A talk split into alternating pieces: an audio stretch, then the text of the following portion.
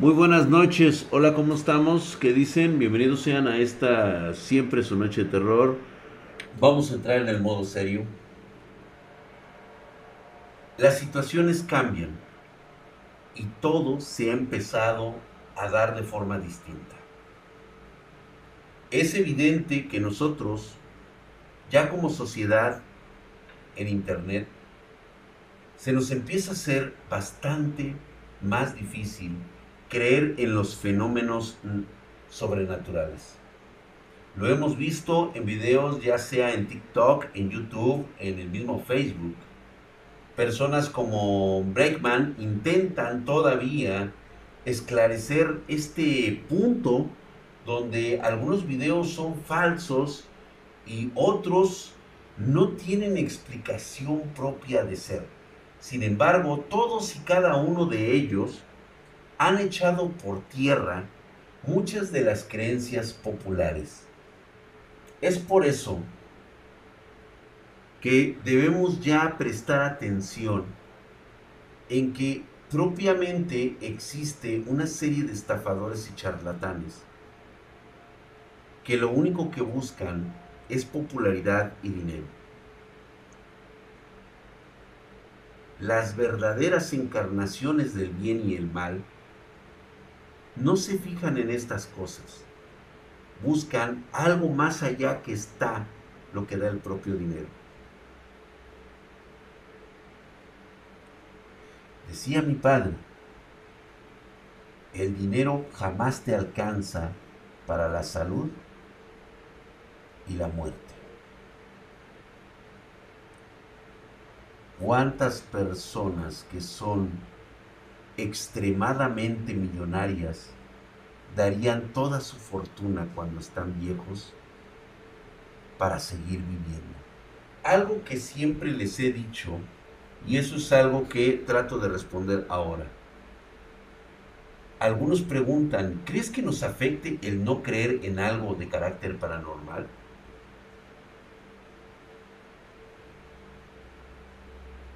Mi pregunta es, ¿estás preparado para reaccionar ante un inminente accidente? Medítalo un poco.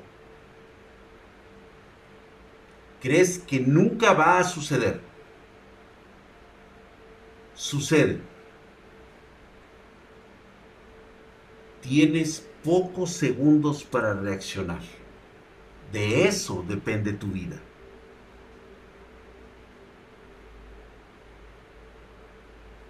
Una frase que siempre me decía mi madre, espera lo inesperado.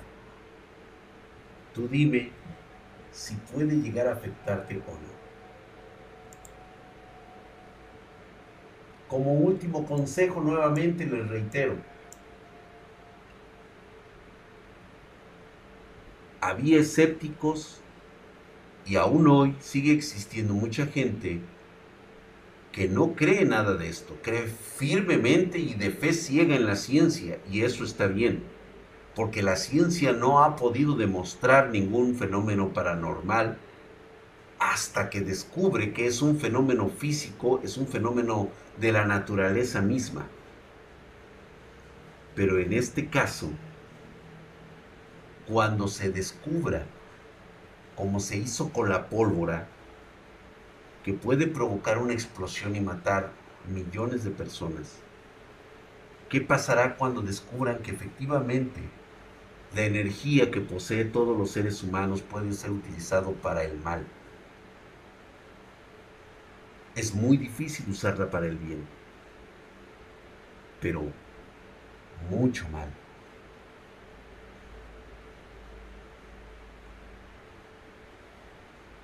Vamos a leer la carta que nos mandó Gisela Velázquez. Quiero compartir contigo y tu audiencia algo que me sucedió el pasado 20 de junio de este año 2021, en una especie de retiro al que me invitó un conocido. Este evento es organizado por un grupo de autoayuda para personas con adicciones y que en mi caso personal el alcoholismo sería mi problema. Este evento se realiza en una hacienda rodeada de cerros, ubicado en el estado de Guanajuato. Cabe mencionar que el evento supuestamente no es religioso, solo es de análisis e introspección. El domingo por la noche, al finalizar el evento, todos los asistentes nos reunimos en el centro de la hacienda, tomados de la mano, formando un círculo alrededor de una fogata y una cruz de madera con un Cristo de aproximadamente tres metros y medio. Solo te piden que te relajes, que cierres tus ojos y te dejes llevar. Y eso hice. Tres personas se quedan dentro del círculo. Uno dice algunas palabras de reflexión mientras otro pasa con un incensario a cubrir el humo del copal a cada asistente. De la otra persona no sé su función. De fondo ponen a todo volumen unos cuantos, unos cantos de alabanza religiosos. Puede que sean cristianos o católicos, no estoy segura. Pero en el momento en que pasaron a cubrirme con el humo del copal, todo mi cuerpo reaccionaba a aquel aroma. Con desagrado, sin que pudiera controlarlo, repentinamente mi cara hacía gestos de asco, como cuando estás oliendo algo muy desagradable. Todo mi cuerpo se retrocedía y tiraba de quienes estaban a mi lado. Pero no lo soltaba, ni ellos a mí. Al contrario, me sujetaban más fuerte y me jalaban para que no me saliera de lo que llamaban cadena. Esa reacción de mi cuerpo me desconcertó completamente. Así que decidí abrir los ojos para ver qué estaba sucediendo. Vi que el muchacho que cargaba el incensario se detuvo y se mantuvo frente a mí aventándome más humo de copal, mientras con mi boca totalmente abierta yo emitía gemidos como si quisiera gritar y no pudiera hacerlo. En ese momento, la persona que estaba dentro del círculo y que dirigía la cadena se acercó a mí delicadamente, me abrazó unió su frente a la mía y comenzó a murmurarme que sacara ese dolor. En ese momento solté un grito y un llanto desgarradores, llenos de dolor. Nunca me había escuchado así. Después de eso, vomité varias veces. Por la manera en que vomitaba mi cuerpo, yo pensaba que estaba sacando hasta las vísceras, pero vi que solo era saliva Después de esto comencé a gritar fuertísimo, con gritos aterradores, como si estuviera extremadamente asustada. Yo solo sentía la vibración del sonido a través de mi garganta, pero no era yo quien gritaba. Todo este tiempo yo solo fui un espectador, como si estuviera encerrada dentro de algún lugar de mi mente y de mi cuerpo. Comencé a sentir una energía muy fuerte en el centro de la palma de mi mano derecha y esta energía comenzó a envolverme completamente. Y una vez que me envolvió, mi cuerpo comenzó a temblar como si estuviera convulsionando, pero aún seguía de pie. De repente, todo mi cuerpo se puso completamente rígido y se inclinó como 90 grados hacia atrás. Literalmente estaba parada con la puntita de mis talones, sosteniendo todo mi peso, lo cual yo ni de chiste podría hacer. Al momento que mi cuerpo hizo esto, también di un tremendo tirón a todos los que estaban a mi lado. Así que llegó la otra persona que estaba dentro del círculo a apoyar a sus compañeros para sacarme de la cadena. Me llevaron al pie de la cruz que ya había mencionado antes, que estaba dentro del círculo, y en el transcurso en que me sacaron del círculo y me llevaron hasta donde estaba la cruz, me empecé a carcajear fuertísimo pero era una carcajada de esas que le ponen a las brujas en las películas hollywoodenses. Sonaba tal cual, fuertísimo, y el sonido fluía tan ligeramente en mi garganta que no lo podía creer. De hecho, no podía creer nada de lo que estaba sucediendo. Cuando llegamos a la cruz, me postraron y sentía que el pasto que tenía contacto con mi piel no era pasto, más bien sentía que estaba encima de pedazos de vidrio cortado Sentía que me cortaba y me dolía terriblemente la cabeza, sobre todo en el centro de mi frente. Y entre que de repente salía esa carcajada y luego salía mi voz gritando y llorando, vomité otra vez. Me tranquilicé, Me levantaron y cuando me levantaron otra carcajada salió de mí, pero esta vez con un sonido grutural, más feo, más grave, una voz con un sonido horrible que movía mi lengua muy rápido. No sé qué decía. Muerta de, de miedo, sentía terror. Fue entonces que comencé a desear con todas mis fuerzas que aquello terminara y que tratara de recuperar mi cuerpo hasta que lo logré. Cuando recobré el control de mi cuerpo, recuerdo que estaba viendo directamente a los ojos de una de las tres personas que estaban conmigo y vi sus ojos completamente negros hasta las cuencas y me dio muchísimo miedo. Así que lo que siguiente que hice fui subir al auto de la persona que me llevó y gritar con las pocas fuerzas que me quedaban, sácame de aquí, ya me quiero ir. Después de unos 20 o 30 minutos, él y otra persona entraron al auto y justo cuando íbamos saliendo del lugar, sentí un enorme alivio y sentí como una persona, una sonrisa diabólica se dibujó en mi rostro. En el camino nos encontramos un auto varado que resultó ser el auto en el que iba la persona a la que le vi los ojos negros al final. Le pidió ayuda a la persona que me transportaba. Para en este momento. Ya me había dado cuenta que la persona que me llevó es una de las cabezas principales en estos eventos. Y entonces escuché que dijo que le acababan de pasar estos eventos, que le acababan de pasar batería antes de salir de la hacienda, ya que desde el momento en que quiso salir su auto no arrancaba y nuevamente se había parado sin motivo alguno. Le volvió a pasar batería y arrancamos. En el camino me comenzaron a presionar diciéndome, ¿qué hiciste?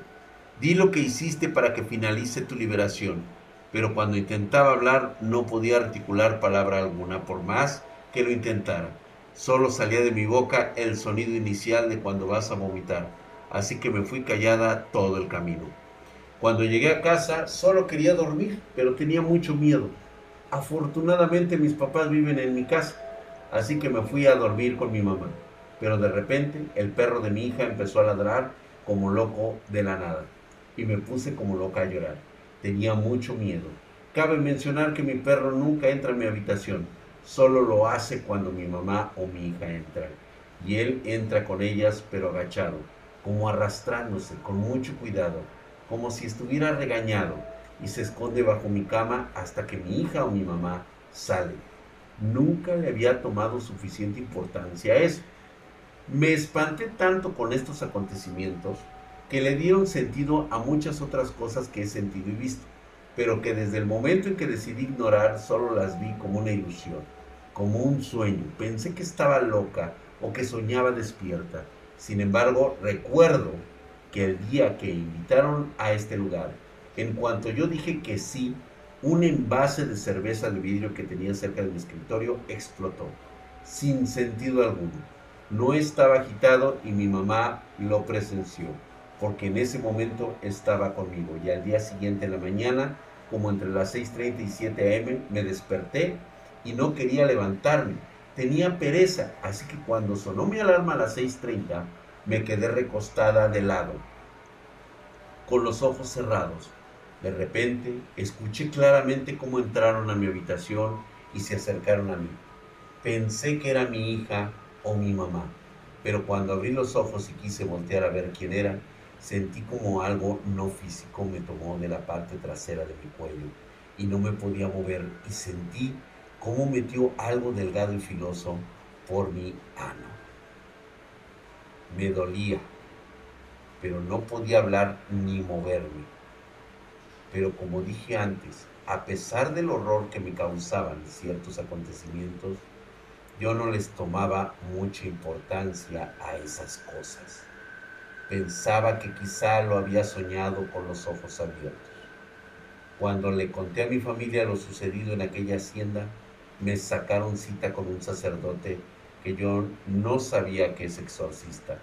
Pero el 13 de agosto que llegué a esa iglesia, desde antes de entrar al cuartito donde atiende, mi cuerpo temblaba completamente. Platiqué con él un largo rato con mi voz y mi cuerpo tembloroso tenía mucho frío y cuando empezó con su oración simplemente ya no pude controlar a mi cuerpo, ni a mis gritos, ni a mi voz, ni nada. Solo recuerdo que sentí mucho miedo. Tengo vagos recuerdos de mí gritando y vomitando. Salí molida de ese lugar muy cansada. Al final de todo aquello recuerdo al sacerdote decirme, ánimo hija, todo va a pasar. Y me citó para el 20 de agosto nuevamente. Regresé ese 20 de agosto a mi cita, no sin antes decir que tres días antes mi mamá les, tuvo que llamar a la policía y me encerraron en eso que llaman barandillas. Yo solo recuerdo que mi mamá entró enojada a mi habitación a rociarme agua bendita e intentó ungirme con aceite y de ahí solo recuerdo estar encerrada adolorida de todo mi cuerpo, rasguñada por rasguños raros. Es como si fueran internos. De hecho, en menos de ocho días se borraron. Recuerdo que en ese momento yo estaba enojadísima preguntándome por qué estaba ahí. Pero ya después mi familia y vecinos me dijeron por qué. Yo aún no recuerdo nada, pero por lo que me dijeron estaba comportándome muy violenta. Le conté todo al sacerdote y esta vez con ayuda de otro hombre joven que yo nunca había visto comenzaron a hacer sus oraciones. Y como siempre mi cuerpo no me respondía, mi boca tampoco. Solo tenía dolor, pero no un dolor físico. No sé cómo explicarlo, pero escuché como la cosa esa respondía cada que el sacerdote hablaba en otro idioma, que para mí es desconocido. Pero al parecer para la cosa esta no. Al final de todo esto, el sacerdote me dijo que tenía que ir con un psiquiatra, ya que yo estuve consciente durante gran parte del ritual del exorcismo que practicó. La última vez ya que la primera vez solo fue una oración de liberación. Me dijo que una persona poseída pierde el conocimiento y que no iba a volver a atender hasta que el psiquiatra diga que no tengo personalidades múltiples. Y bueno, en eso estoy. Hasta el día de hoy estoy confundida, no sé qué ha sido todo esto. No entiendo, todo el tiempo me siento observada. No he podido salir de mi cuarto. No sé qué me pasa. Me cuesta trabajo digerir que aquello que esas cosas que yo creía cuentos es realidad. Y lo que más me cuesta creer es que esas cosas estaban dentro de mí o que alguno sigue dentro de mí. Desde entonces han pasado cosas extrañas en mi casa que dejaré para otro día para no hacer tan largo mi comportamiento, pero debo decir que desde los cuatro años fui el ave de mal agüero de la familia. Predecía muertes y enfermedades, no solo en la familia, también entre mis amistades. Hace tres meses predije la última muerte, que fue uno de los hermanos más chicos de mi papá. Nadie me escuchó y efectivamente falleció el 17 de agosto de un paro respiratorio. Igual que un amigo mío, ambos totalmente sanos y sin razón alguna fallecieron. Los demás fallecieron en trágicos accidentes de carretera un día después de hablar conmigo. Cuando llegué a la adolescencia creía que era un don y lo quise ampliar experimentando muchas cosas con las que ahora sé que no se debe jugar. Drag, en realidad espero que puedas darme algún consejo para lidiar con esto. De antemano agradezco toda atención. Saludos. Pesada experiencia que acabamos de escuchar. Mi pregunta en este momento es, ¿está con nosotros Gisela?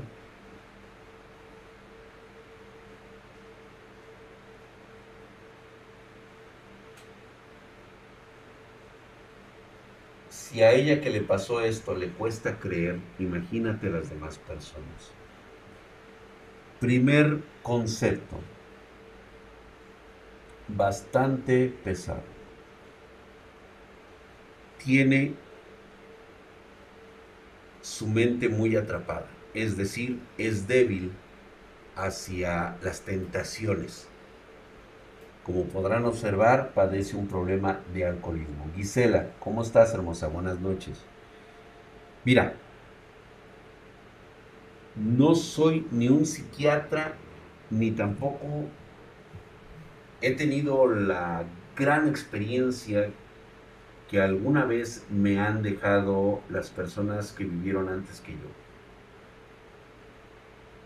Aunque he tenido la oportunidad de leer el Glamour familiar, hay pasajes, hay lugares de los cuales no me atrevo ni siquiera a hojear esas páginas.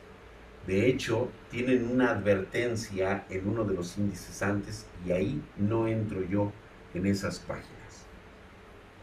El camino es fuerte, el camino es duro, puesto que esas cosas te hablan a la mente, al cuerpo mismo.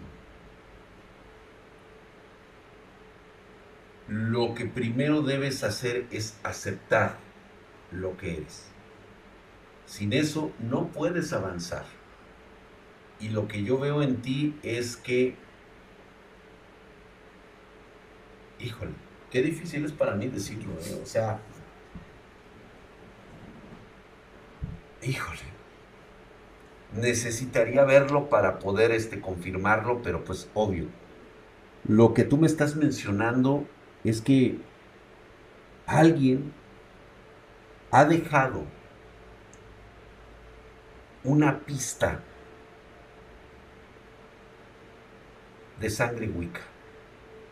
No sé de quién provenga, no sé, seguramente es una línea mitocondrial, tiene que serlo, por parte de las únicas mujeres de descendencia de tu familia. O sea, descarto completamente a tu papá.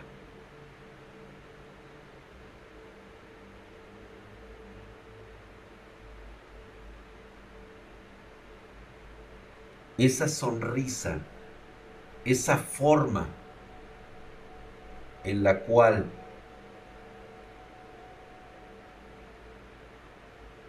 eh, se vislumbra en tu personalidad, digo, independientemente de lo que pudiera ser, yo capto ahí energía viva. Energía de un poder que no puedes dominar porque tu mente es débil. Así te lo digo. La tentación te puede llevar al desastre. Trabaja tu mente primero. Sánala. Hazla fuerte.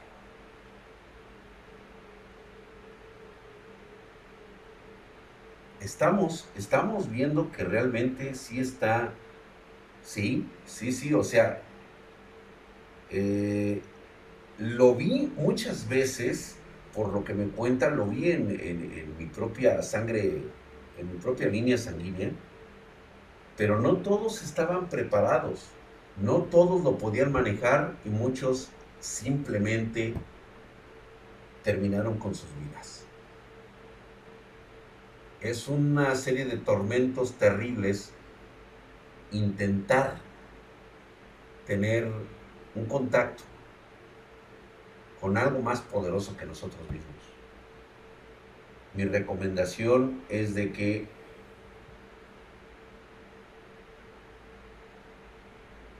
descanses y fortalezcas tu mente.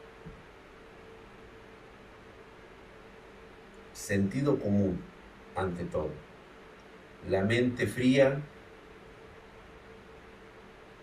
mente de tranquilidad, de paz. Lo que reflejaba tu animalito era precisamente sentía el sopesar de ese poder que estaba emanando de ti. Y el pobre animal tenía que someterse ante tan, tan abrumadora imagen. Imagínate lo que pudo haber visto ese pobre animal. Una entidad oscura totalmente. O sea, no te percibía a ti, percibía la oscuridad, el poder que estaba ahí. Pero no puedes manejar. Definitivamente necesitas, necesitas sanar emocional, espiritual. Y lo que trataron de hacer en ese lugar era que se saliera todo ese supuesto exorcismo no, lo que estaban haciendo era estar liberando algo que ellos no controlan. Eso es así como que nada más es un comentario que yo te hago, de lo que pude percibir. Nada más, no me hagas caso. Qué, qué caso tan, tan, tan, tan fuerte, ¿eh? Realmente sí, sí lo catalogo dentro de lo mejor que, que, hemos visto aquí en el canal. Este, gracias, mi querido ultra precioso. Al rato te mandamos tu mamadísimo. Marianita Mejía Hermosa, muchas gracias. Ve a dormir con el doctor Telme y con el doctor Yamanoe, con el doctor Blue. Te agradezco que estés aquí, también agradezco mucho que no entiendas casi nada de lo que hablamos aquí. Únicamente te encanta verme a mí expresándome sin expresarme. Buenas noches, hermosa. Gracias. Buenas noches, preciosa. Muy interesante. Entonces, vamos a empezar por eso. Vamos a empezar por eso, Gisela. Descansa, descansa tu mente y sobre todo fortalecela. Primero hay que eliminar esos vicios, pero que esos vicios no sean eliminados por un concepto espiritual. No hay ningún Dios, desde ahorita te lo digo. No hay un ser supremo que te salve si tú no estás dispuesta a salvarte a ti mismo. Nadie va a venir por ti. Nadie te va a poner de escudo. Tienes que ser tú, tu fortaleza, tu propio pensamiento, empezar a dominar y controlar eso que tienes por dentro. No lo vayas a dejar salir. La verdad es de que esa es un poder muy seductor. Y tú sabrás de eso. Es como el alcohol. Te envuelve. Es delicioso. Su aroma te embriaga. Pierdes el sentido y te hace sentir cosas maravillosas. Lo que no sabes es que te destruye, te corrompe, te mata poco a poco. Con esas palabras crudas es lo que te digo que no lo hagas, no te atrevas, en serio. No pongas en riesgo las vidas de las personas que amas. Vamos, ni siquiera sus vidas. Sabes a lo que me refiero. Sus almas, su energía, es horrible. Justamente algo de lo que pudiéramos hablar el día de hoy. ¡Ah, qué fuerza! Qué, qué, qué, fuerte! Gracias, mi ultra precioso, ¿eh? Mamadísimo. Gracias, mi hermano. Gracias, Der Rottenman 1093. Mamadísimo. Muchas gracias. Gracias por todo y perdón por tan poco, Don Drag. No te preocupes, mi hermano. Muchas gracias. Tú eres parte de Dios, es lo que yo es lo que yo creo. Lo malo es que no dominamos nuestra mente al 100%, correcto. Ahorita precisamente por eso, como fue una carta muy extensa, este, la vamos a, vamos a dejar que prácticamente se consumió todo nuestro tiempo. Así que este, dejamos pendientes las que tocan la próxima semana. Eh, síganme mandando sus, este, sus historias a eh, eh. Entonces, ¿se siente que aislar de las personas? No, no lo tiene que hacer, simplemente tiene que tomar el control, tomar la decisión de tomar el control, tan solo por pensar en las personas que para ellas son importantes. Esas cosas corrompen. Precisamente esa es la historia que les voy a contar esta noche. Por alguna extraña razón, el destino siempre me pone una historia que puede coincidir con lo mismo o lo que estoy por hablar. Aquella mañana llegué yo del campamento en un estado lamentable. No les daré detalles, puesto que es la historia que tuve que pasar. Aquella noche, semana o años, no sé cuánto habrá pasado. Lo que sí recuerdo es a mi padre al pie de ese lugar. Sus ojos de angustia, su rostro desencajado.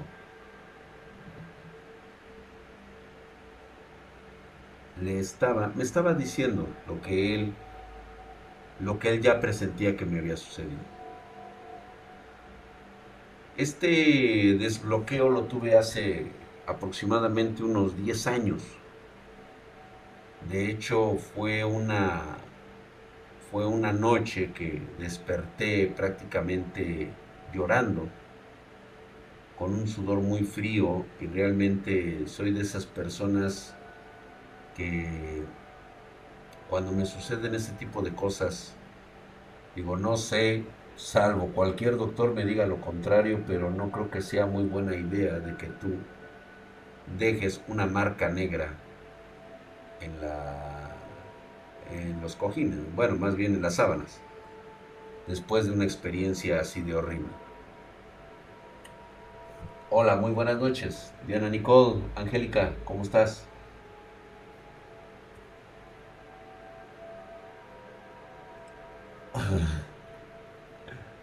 Qué pesado se siente, ¿eh?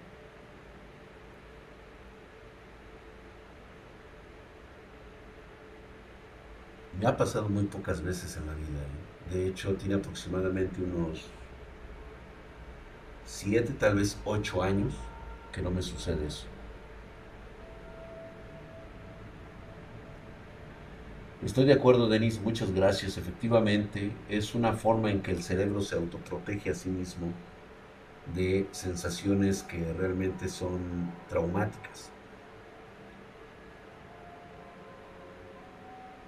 Todo el día mi padre se pasó conmigo, dándome de desayunar, de comer, mientras regresábamos a la civilización. Cuando llegamos a la entrada de la Ciudad de México, mi padre decidió tomar la ruta que nos llevaría a un pequeño restaurante al pie de la carretera. Pidió a... Por alguna extraña razón yo tenía un hambre pero cabroncísima, parecía que no había comido en semanas. Hola Angeliquita hermosa. Gracias, mi querido Luis. Gracias por la suscripción de regalo.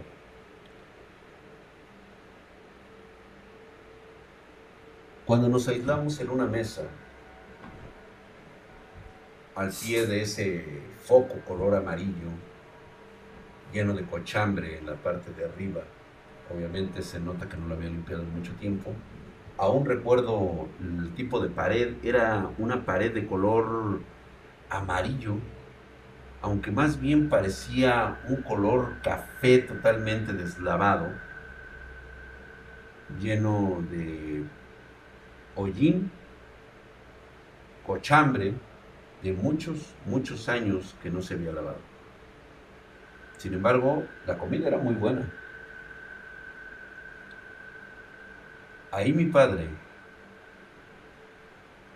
me había contado el por qué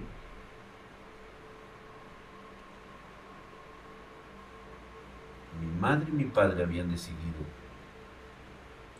que nosotros no cargáramos con la maldición de nuestros antepasados.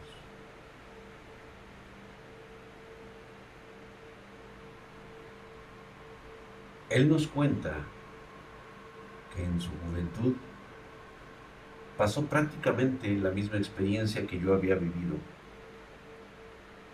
en ese lugar llamado el campamento. A diferencia de él, mi padre había ido acompañado de su hermano, que era mayor.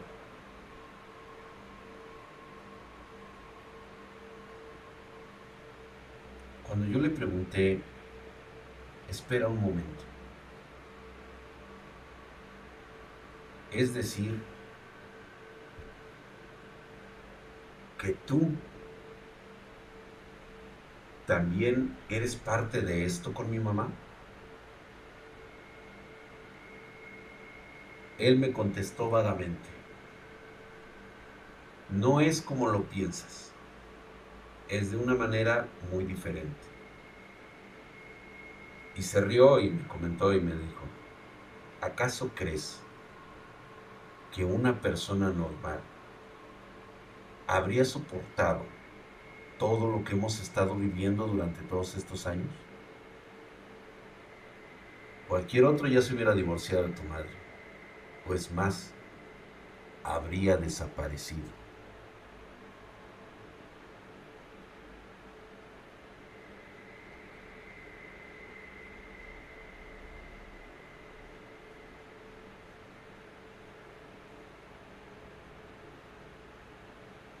Él me dijo que cuando era joven, su propia madre lo había llevado, que esa es otra parte que después les contaré, a una procesión de la cual él desconocía junto con su hermano mayor. Fueron tres hermanos.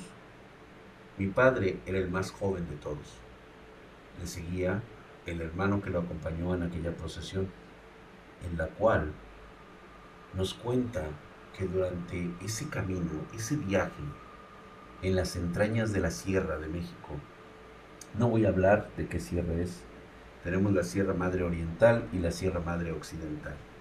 En una de las sierras se internaron.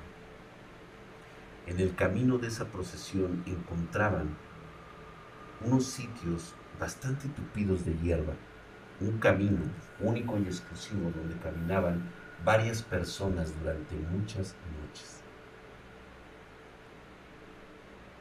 Cuando yo le preguntaba quiénes eran esas personas, él me decía, jamás las conocí, pero muchos de ellos parecían como muertos, sus miradas vidriosas y sin emociones que caminaban junto con nosotros. Hablaban, pero era una voz de hablar sin emociones, únicamente dirigirnos por el camino. En aquellos años se llevaban lámparas de petróleo. Estas lámparas se colocaban y alguno que otro llevaba alguna antorcha. Esta procesión duraba prácticamente para llegar a un viejo templo en una de estas sierras. Hay un templo escondido en una de las sierras. Este lugar es verdaderamente... Voy a tener la oportunidad después de mostrar.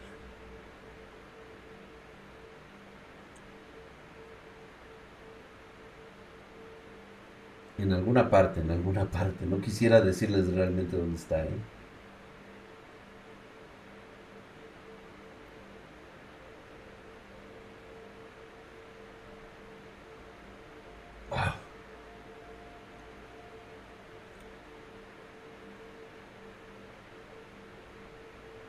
Mi padre dijo que llegó un momento en que llegaron a un claro que atraviesa una especie de pastizal, pero este pastizal es muy, muy largo, o sea, muy grande, las hierbas son enormes, y que al terminar ese pastizal se entra al templo.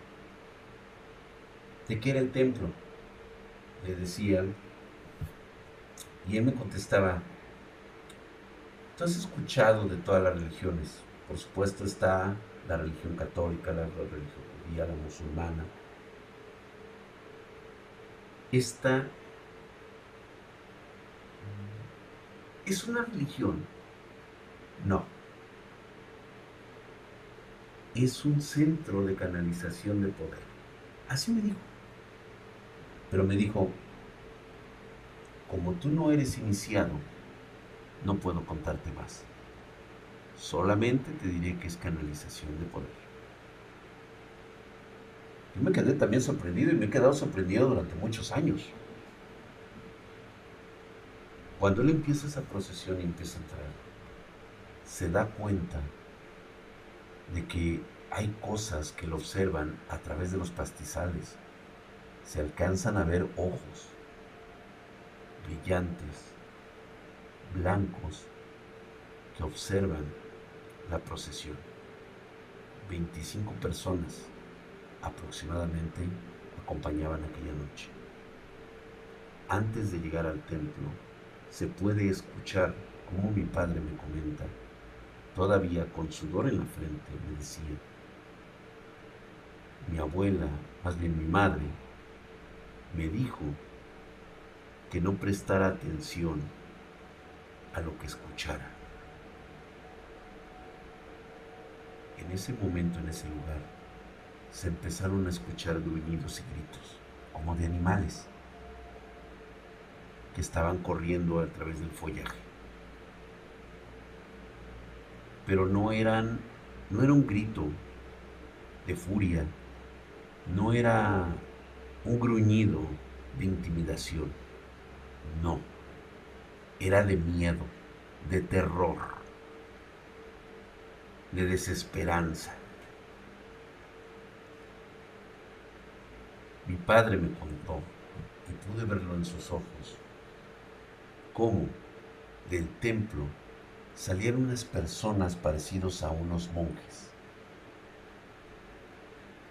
Estas personas empezaron a dar vuelta y se centraban en un círculo.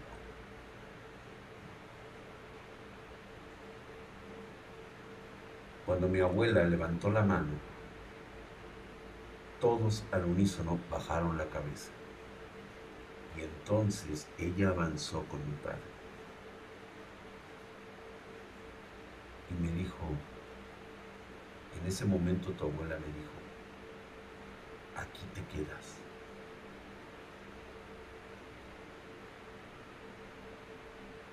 Dice mi padre que la voz de mi abuela ya no era la que él reconocía en ese momento. Se quedó frío. Se quedó congelado al ver cómo las puertas de ese templo se abrían e inmediatamente entraba la procesión, las 25 personas que habían entrado junto con él en esa procesión. Le dijo a mi tío, el mayor, cuida a tu hermano, ya vengo.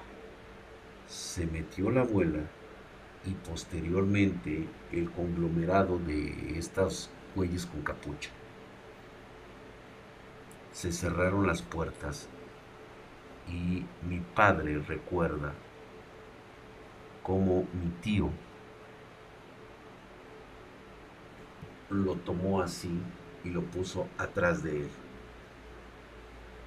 como protegiéndolo. Pero dice que cuando le tomó la mano y lo puso hacia atrás, pudo sentir que mi tío, que era mayor, por unos 5 o 6 años, podía temblar, estaba temblando desde el momento, no podía controlar el temblor que él sentía y era miedo lo que tenía volteó y le dijo a su hermano pequeño, no te espantes de lo que vas a escuchar. No había terminado la palabra escuchar cuando se escucharon una serie de golpes, gritos aterradores, atronadores dentro de ese lugar. Parecía que algo se había desatado por dentro. Se podía ver que una puerta de esas de, de hierro grande, ¿sí? vibraba de los golpes que se, que se daban en ese lugar. Todos, todo, todo, todo lo que estaba alrededor dejó de tener silencio. O sea, o sea, todo se alborotaba, parecía que había cosas. Dice mi papá que él estaba tan, pero tan, este,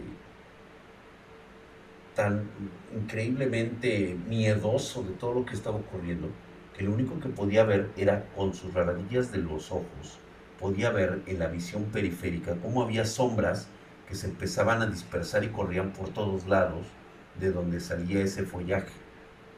Eran sombras, ni siquiera se percibía que tendrían una presencia.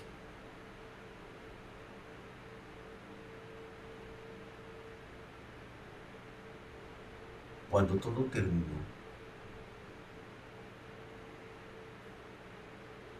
se volvieron a abrir las puertas.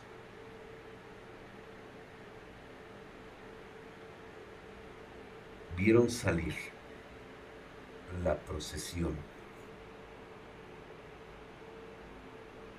de estos encapuchados. Cada uno traía algo Dice mi papá que en un principio, por la oscuridad, él no podía verlos. Hasta que salió la abuela con el, con el quinque y se acercó a él. Y le dijo, está hecho. En ese momento, mi padre pues no estaba o sea, después de haber escuchado los gritos, golpes, este, o sea, todo, todo así muy cabrón, él no entendía hasta que llegó la abuela con un recipiente, lo tomó en el suelo, le dijo a, mi, tío, sujeta el quinqué, tomó el recipiente, metió los dedos, sacó algo como viscoso y se lo puso a mi papá en la frente. porque hay algo que sí les quiero decir.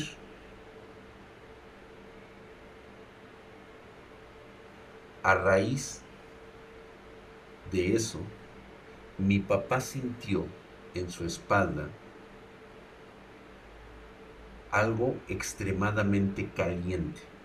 Él sentía que algo le ardía en la espalda cuando sintió que le habían puesto ese líquido rojo, viscoso, en la frente.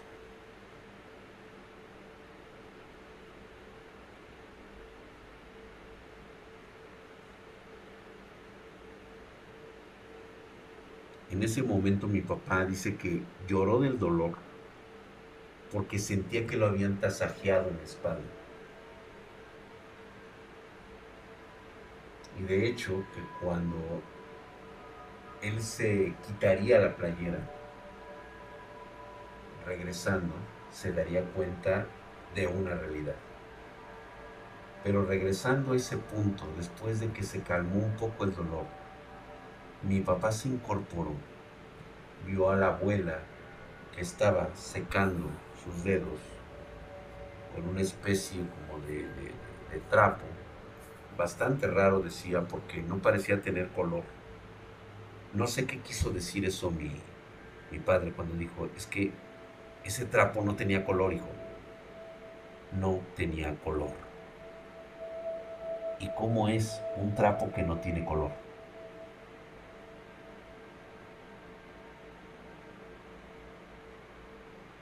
En eso,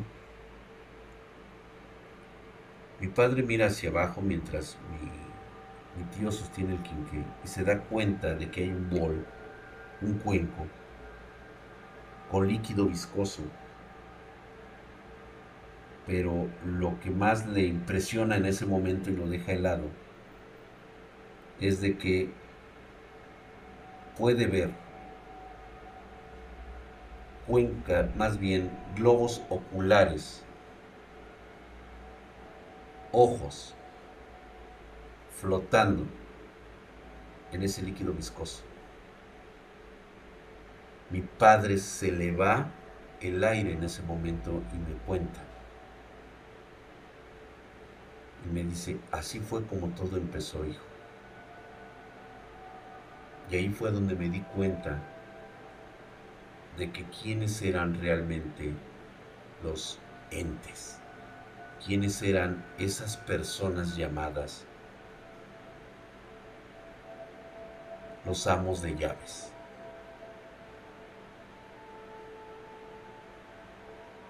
Cuando sus ojos se adaptan a la luz del quinqué y a la oscuridad de sus lados, él se da cuenta que todos los que están en la procesión.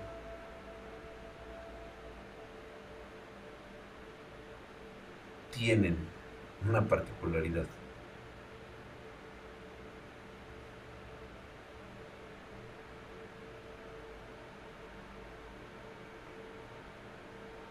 donde se supone que tienen que traer los pies, tienen una especie como de agujas que se clavan en el suelo, como si fueran espoloides, espoletas. No tienen pies, tienen espolones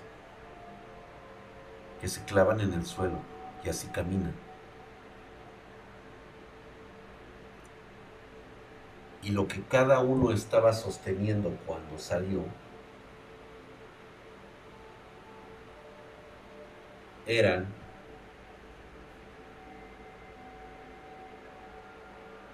brazos, torsos, piernas de las personas que habían entrado a la procesión, todas sujetadas y amarradas en una especie de cruz que los traían como si fueran estandartes. Dice mi padre que no lo soportó más y simplemente se desmayó.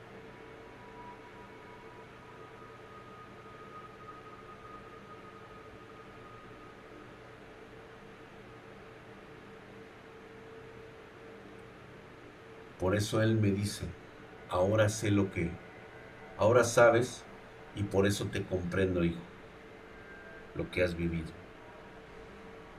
Así fue como todo empezó.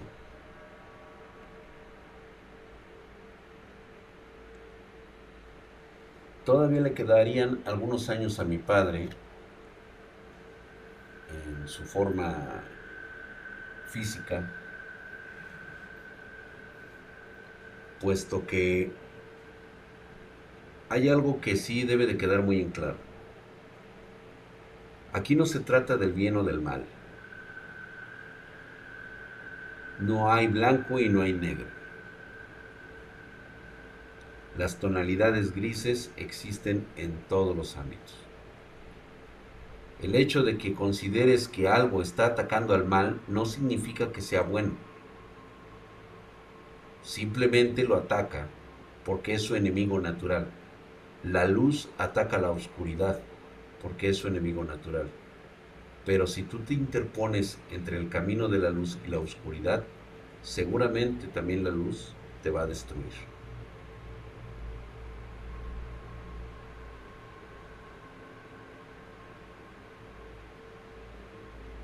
Ya después platicaré qué tipo de, circunstancias o qué tipo de deidades son las que están involucradas en esto. No tienen nombre, no tienen nombre. O sea, la verdad es de que es muy complicado todo esto. Este, es, este fuego que mi padre sentía en la espalda, pues obviamente sería patente conforme van pasando los años y un momento en que como recipiente que era mi papá, ¿sí? se llevó gran parte de toda la maldición y la maldad cuando lo atacó la lamia, cuando lo destruyó casi por completo. Para muchos de ustedes que no lo sepan y que ahorita se los cuento, mi padre murió prácticamente despedazado. Este, de hecho, alcanzó a sobrevivir la mitad de su, de su cuerpo durante un rato. No había nada de la cintura para abajo. Y aún así este, tuvo la fuerza y la interés decir que había ganado y que se había llevado a la lamia con él. Cuando mi padre muere, algo dentro de él se rompe y los médicos, de hecho está constatado en la parte médica, él muere en. Tengo, según esto entendido, que él murió en un hospital del Seguro Social, que alguien pagó, no entiendo cómo estuvo eso, ni quiero saberlo, ni, ni quiero enterarme. Yo simplemente perdí contacto con él, lo quise ayudar y él me dijo que no me metiera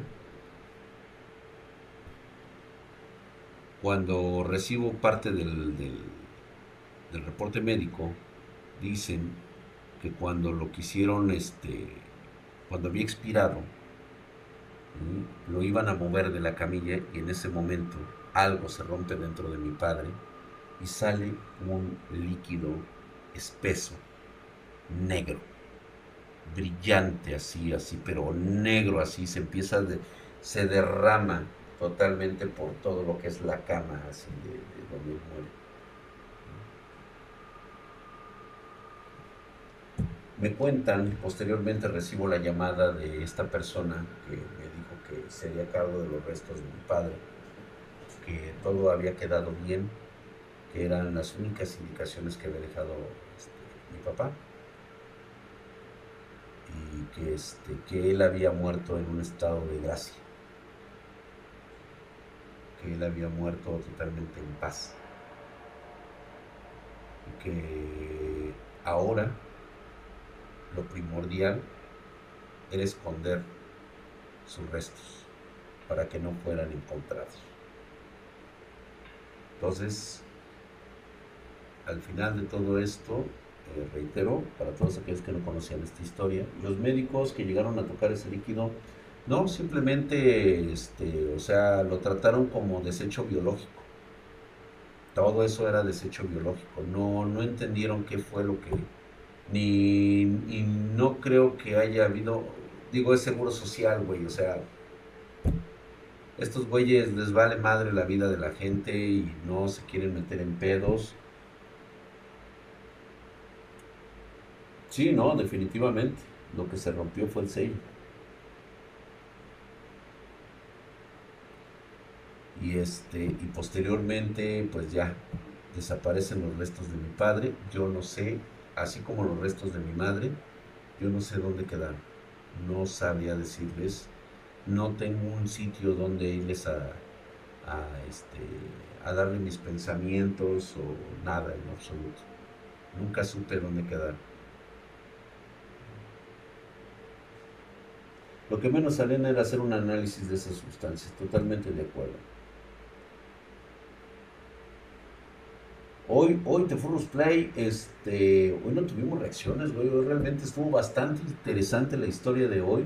Realmente nos dejaron muy, muy, este, muy impresionados, puesto que ahora sí nos tocó un caso muy, muy que yo sí pude reconocer y que, pues, este, realmente está dentro del fenómeno bastante pesado de, de, los, de lo que significa realmente ser un Wicca, ¿no?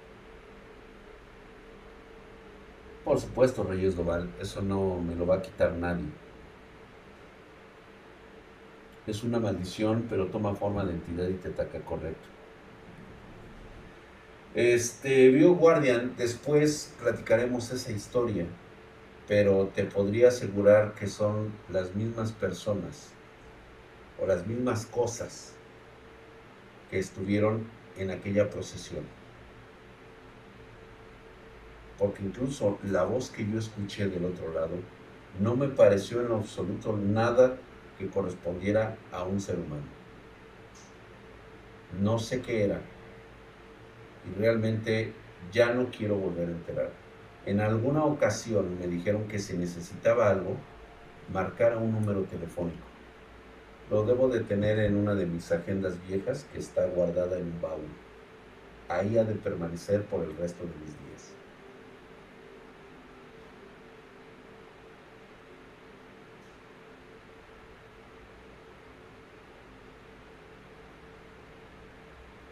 Yo creo que esos entes eran una eran una fusión. Quiero llamarle magia, pero hasta yo mismo entiendo que esto es fantasía, porque al darle el nombre de magia significa que es algo que desconozco completamente. Pero siento que era una, una quimera.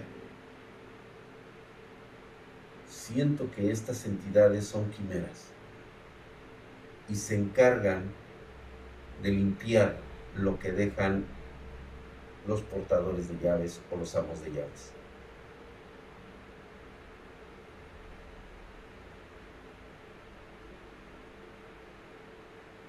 Sí, mi querido Sergio Gastón. una persona endemoniada permanece con su demonio y puede ser transferida a la próxima generación. Así es.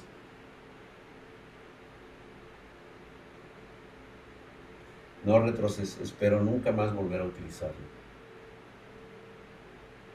Seguramente se tratan de entidades que son propiamente de aquí, pero tampoco son 100% de aquí. Espero que eh, se haya entendido cualquiera de estas dos historias, porque vamos a tener lo que será nuestra noche de Halloween de este año.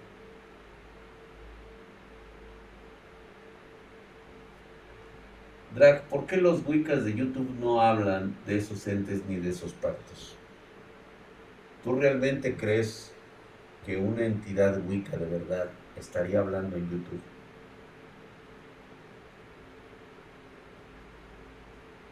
Imagínate nada más un ser como el que describíamos hace un ratito con Gisela.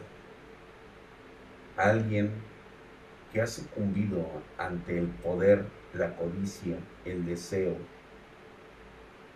de algo que le puede proporcionar poder infinito a cambio de algo tan simple como la energía o el alma de las personas que la rodean, que no tiene la más mínima empatía por la gente que conoce. Su poder es único. No le puedes hacer nada, es inmortal, porque dentro de esa persona existe algo llamado, vamos a llamarlo demonio, que controla la fuerza, la cual prácticamente acaba a un ser mortal común y corriente.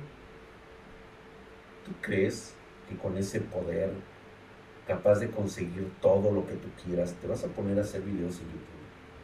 Puede ser, puede ser alguien que está a punto de tener una conversión a Wicca, me quedo de Furus Play, pero no sabría decirte normalmente no sobrevives ni siquiera a eso.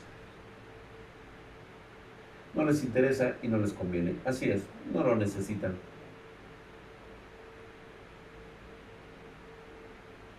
¿Sí? Significan que este, no te tocarán. No les interesa. Tienes algo que no es importante, pero tienes algo pero que no es importante. No es algo por lo cual se detendrían alguna entidad a estar ahí. ¿Es realidad la ley de la atracción, Ángel Silva? Sí. Esta generación está acostumbrada a novelas turcas, así es. Pues bueno, vamos a tratar de descansar esta noche después de haber escuchado un gran testimonio por parte de Gisela y con esta historia que les acabo de contar, creo que hay mucho que meditar, hay mucho que tratar de comprender entre lo escéptico, entre lo científico y entre lo que pudiera ser algo paranormal. Lo podrás llamar del nombre que tú quieras, trastornos de la mente, psicología, parapsicología. La realidad es entenderla y darle el respeto que se merece. Creas o no creas. Porque si algo llegara a suceder y tú no estás preparado porque crees que no existe, y quedas como esos religiosos que pierden la fe cuando se dan cuenta que efectivamente no hay un ser supremo, no hay un Dios, no hay una religión que te proteja, entonces cuando más pides al cielo y ruegas por los dioses, estarás acabado. Tengan ustedes muy buenas noches. Gracias por escuchar. Muy buenas noches, que descansen. Traten de dormir un poco y de entender que hay ojos en todos lados. Hay energías que están con ustedes en todo momento y en todo lugar. El hecho de que tú no las sientas no es excusa para que no te estén observando. Por supuesto que lo hacen solamente que no pueden accesar a este lado. Es como cuando les pones un vidrio, un cristal, un plástico. No se te vaya a ocurrir hacerles una rajadura para que pasen a este lado. Duerme bien. Procura no hacerlo de forma inconsciente. Pasen ustedes muy buenas noches. Gracias a todos.